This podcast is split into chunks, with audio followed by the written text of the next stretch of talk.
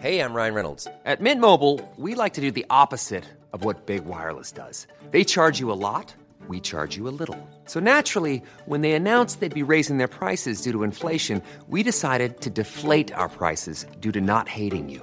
That's right. We're cutting the price of Mint Unlimited from $30 a month to just $15 a month. Give it a try at mintmobile.com slash switch. $45 upfront for three months plus taxes and fees. Promo rate for new customers for limited time. Unlimited more than 40 gigabytes per month. Slows. Full terms at mintmobile.com. Heraldo Podcast. Un lugar para tus oídos. Noticias del Heraldo de México.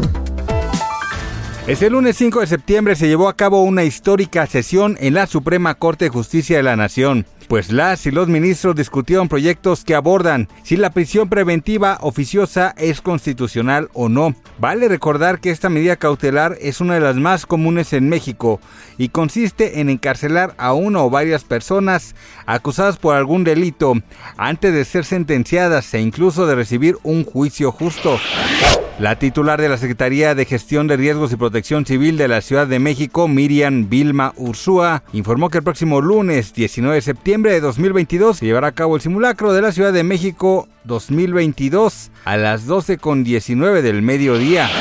El Partido Conservador de Gran Bretaña eligió este lunes 5 de septiembre a la secretaria de Relaciones Exteriores Liz Truss como la nueva líder del partido, lo que en automático la lleva a ser confirmada como primera ministra.